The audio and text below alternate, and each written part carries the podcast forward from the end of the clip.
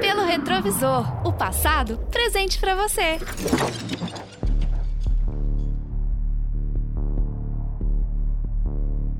Primeiro de fevereiro de 1980.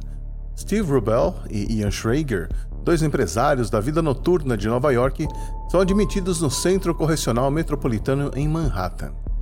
Carregando suas mochilas, os proprietários da discoteca mais famosa de todos os tempos, o Estúdio 54, começam a cumprir uma sentença de três anos e meio de reclusão por sonegação de impostos e obstrução da justiça, embolsando o equivalente a 9 milhões de dólares em valores atualizados.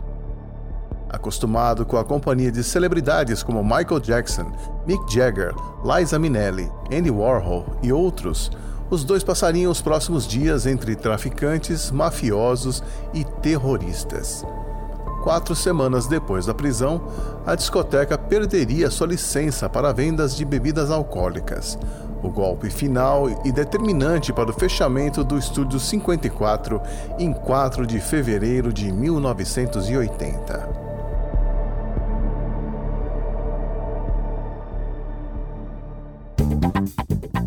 Eu sou Xi e você está ouvindo o Pelo Retrovisor, o podcast da família 80 Watts que conta as histórias dos fatos marcantes dos anos 80 que ajudaram a formar o mundo de hoje. Nesta edição, nós vamos relembrar a trajetória meteórica do Estúdio 54, o maior fenômeno na história da noite nova-iorquina.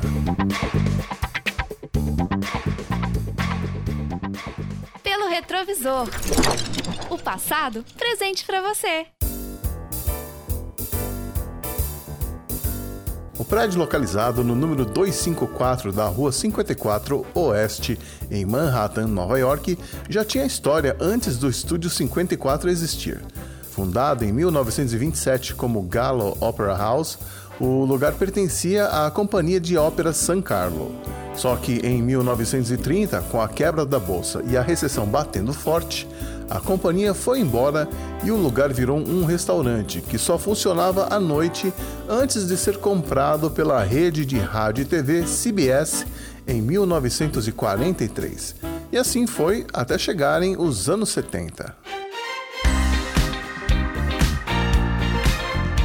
Nova York nos anos 70 era uma metrópole quebrada, desgovernada, beirando a anarquia com o crime rolando solto. As mudanças econômicas, sociais e culturais que estavam acontecendo ao mesmo tempo transformaram para sempre o panorama da cidade. A guerra do Vietnã continuava pesando sobre a sociedade americana, o idealismo hippie havia morrido e as tensões sociais ainda estavam altas. Nesse cenário, não é de se admirar que as pessoas estivessem desesperadas por relaxamento e diversão. Assim foram surgindo as festas dançantes, que eram eventos sociais onde as pessoas se reuniam para ouvir música, jantar e dançar. Um dos primeiros organizadores dessas festas dançantes foi David Mancuso, um negociante de antiguidades e crítico musical, que logo percebeu que havia um público ávido por esse tipo de evento. Uma característica que chamou a atenção dos frequentadores era o fato de que a entrada, que dava direito a um jantar, era acessível até mesmo para os trabalhadores mais humildes. Outro aspecto importante é que nessas festas não havia segregação racial e os gays eram bem-vindos. Tate Mancuso encontrava as músicas para tocar em suas festas com seus amigos DJs, que também estavam inseridos nessa cena dançante underground, um tipo de música que não tocava nas rádios e que era feita e curtida pela população negra e por imigrantes ou filhos de imigrantes. A disco music e as discotecas começaram a chegar até o público branco americano em meados de 1974 quando a música Never Can Say Goodbye de Gloria Gaynor liderou a parada dance da Billboard.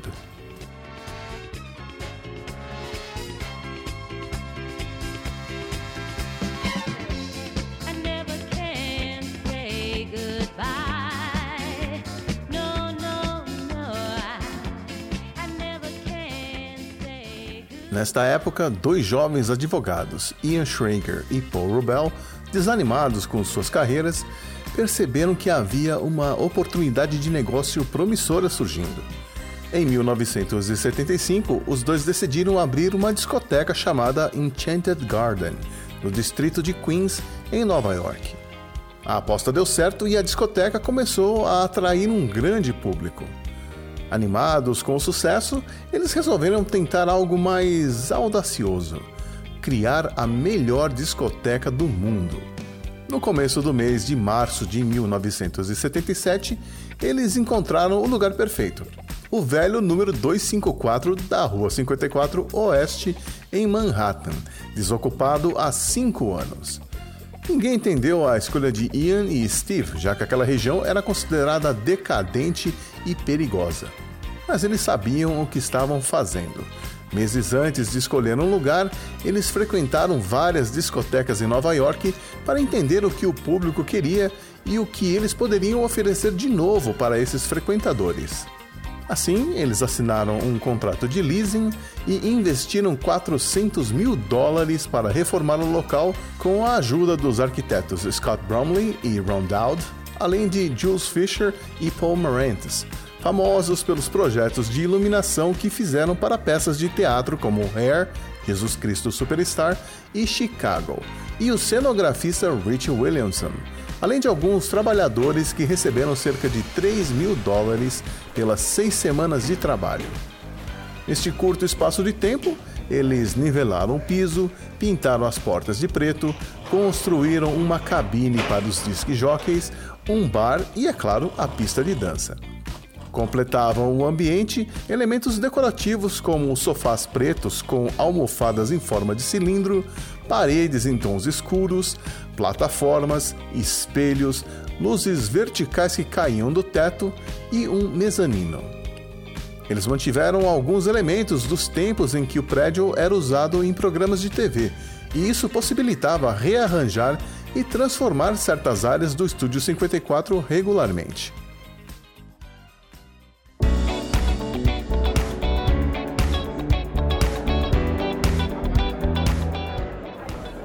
26 de abril de 1977, tudo estava pronto para a grande inauguração, um evento que atraiu milhares de pessoas.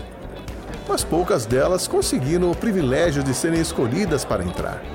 As que conseguiram tiveram a noite de suas vidas ao lado de celebridades como Mick Jagger, Liza Minnelli, o estilista Roy Halston, Brooke Shields, que na época tinha só 11 anos, Debbie Harry, da banda Blondie, e outros artistas famosos nos Estados Unidos. O lugar estava tão lotado que muitas celebridades acabaram sendo ignoradas na porta, como foi o caso do Frank Sinatra, da Cher, do ator Warren Beatty, Woody Allen, Diane Keaton, entre outros. Essa presença massiva dos famosos se deveu ao trabalho de Carmen D'Alessio, uma relações públicas que trabalhava na indústria da moda e que tinha uma agenda de contatos de fazer inveja, e mais tarde Joanne Horowitz, empresária e caça-talentos famosa na cidade. A noite prosseguiu regada a drogas e álcool, que eram consumidos sem pudor e naquele clima de festa, muitas pessoas acabaram perdendo a inibição e colocando seus desejos para fora, literalmente. Órgãos genitais e seios à mostra ganhavam destaque com o jogo de luzes e aquele pedacinho de Nova York, por algumas horas, se tornou Sodoma e Gomorra. Calígula ficaria orgulhoso. Retrovisor. O passado presente para você.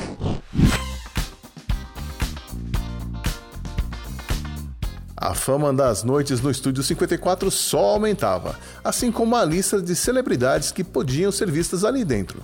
Michael Jackson, Elton John, John Lennon e Yoko Ono, Freddie Mercury, David Bowie, Diana Ross, Rod Stewart, Alice Cooper, Andy Warhol, Truman Capote, Jack Onassis, o tenista Bjorn Borg, as atrizes Mae West, Elizabeth Taylor, Farrah Fawcett, Betty Davis, Sophia Loren, os atores John Travolta, Al Pacino e até mesmo o nosso rei Pelé. Com a entrada custando 20 dólares, ou o equivalente a 96 dólares em valores ajustados pela inflação, e a capacidade do clube para receber duas mil pessoas, Ian Schrager e Paul Rubel conseguiam arrecadar facilmente 160 mil dólares por noite, ou o equivalente a 700 mil dólares em valores ajustados pela inflação. E como a discoteca vivia lotada, eles podiam se dar ao luxo de selecionar quem entraria a cada noite. O processo de seleção acontecia na porta do Estúdio 54, com o próprio Paul Rubel participando e escolhendo a dedo as pessoas com base apenas na beleza e no estilo. Mas havia uma característica louvável do Estúdio 54. Era um lugar inclusivo. Ninguém era discriminado por sua raça, credo ou orientação sexual, desde que tivesse o visual certo. Esse poder de escolha criava algumas saias justas. Era comum o Rubel permitir a entrada de uma bela mulher, mas barrar o seu namorado, por exemplo. Nem as celebridades estavam a salvo. Se por um lado Mick Jagger e Keith Richards podiam entrar sem pagar, os outros Rolling Stones tinham que pegar fila para comprar as entradas. Joanne Horowitz revelou anos mais tarde que tinha um acordo com os donos do Estúdio 54 para cada capa de revista, notícia na TV ou foto em jornal de uma celebridade frequentando a discoteca, ela ganharia 2.500 dólares. Esse incentivo acabou mudando o padrão das revistas e jornais da época. Ao invés de esportes ou crimes, as pessoas passaram a se interessar nas celebridades e o que elas faziam em seu tempo livre. Nascia assim a cultura das celebridades. O sucesso do Estúdio 54 gerou lucros astronômicos e tornou Ian Schrager e Paul Rubel multimilionários. Mas, na mesma medida que conquistava frequentadores e fãs entre os famosos, eles também tinham seus inimigos. Um deles criado em casa. Donald Moon, ex-funcionário da discoteca, resolveu denunciar os seus ex-chefes para o Internal Revenue Service, o equivalente à Receita Federal aqui no Brasil. Aparentemente, ele guardava mágoa por ter sido preterido em uma promoção. Ele revelou aos fiscais da Receita Federal que os donos do Estúdio 54 sonegavam impostos ao não declarar parte dos lucros obtidos. Segundo Moon, havia no escritório um livro Caixa 2 e também sacos e mais sacos de dinheiro e drogas escondidos no forro do teto. Também não ajudou o fato de Rubel gostar de se vangloriar nas entrevistas, dizendo que só a máfia ganhava mais dinheiro do que eles.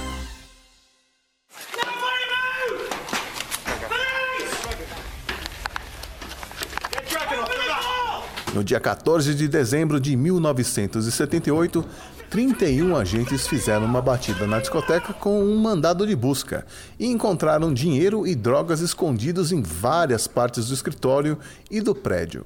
Ian Schrager foi preso em flagrante com cinco envelopes de cocaína, mas solto após pagar fiança de 50 mil dólares.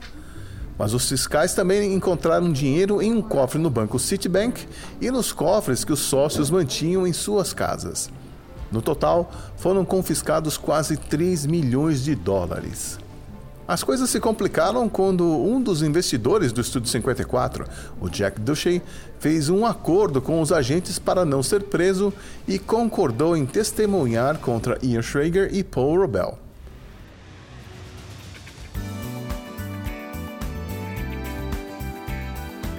Apesar de tudo estar desmoronando ao redor deles, Ian e Paul seguiam com seus planos como se nada estivesse acontecendo.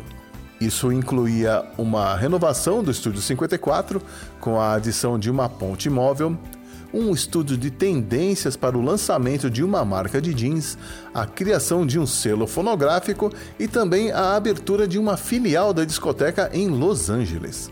Mas nada disso aconteceria.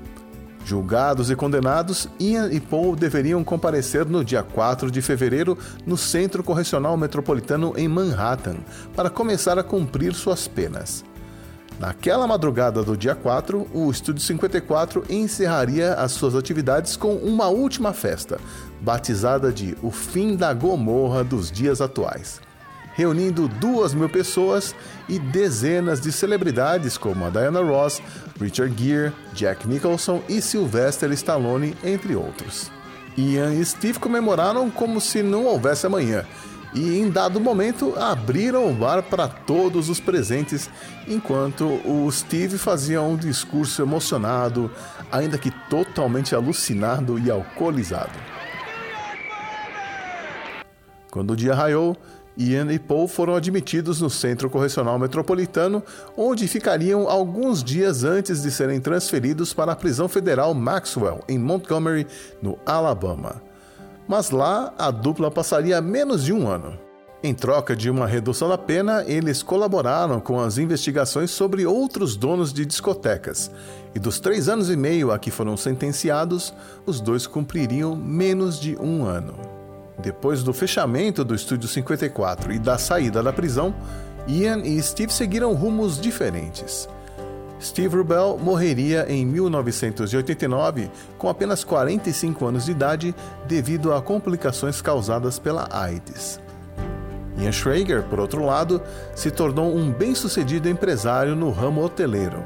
Ele foi um dos criadores do conceito de hotel boutique durante uma parceria com a rede de hotéis Marriott, aproveitando as lições que aprendeu com o Estúdio 54. Apesar de ter sido vendido para outros empresários que tentaram em vão recriar a magia dos bons tempos, o Estúdio 54 acabaria retornando ao começo de sua história em 1998, quando se tornou a casa da companhia de teatro Roundabout. O Estúdio 54 existiu apenas durante 33 meses, mas conquistou seu lugar na história da noite de Nova York e se tornou uma meca para o estilo musical conhecido como disco até fechar suas portas em 4 de fevereiro de 1980.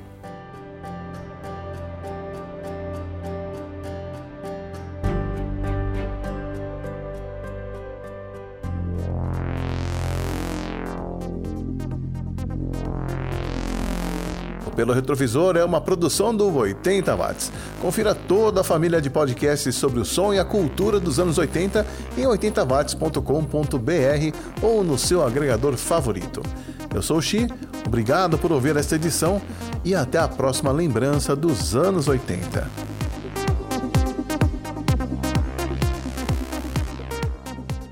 Pelo retrovisor. O passado presente para você.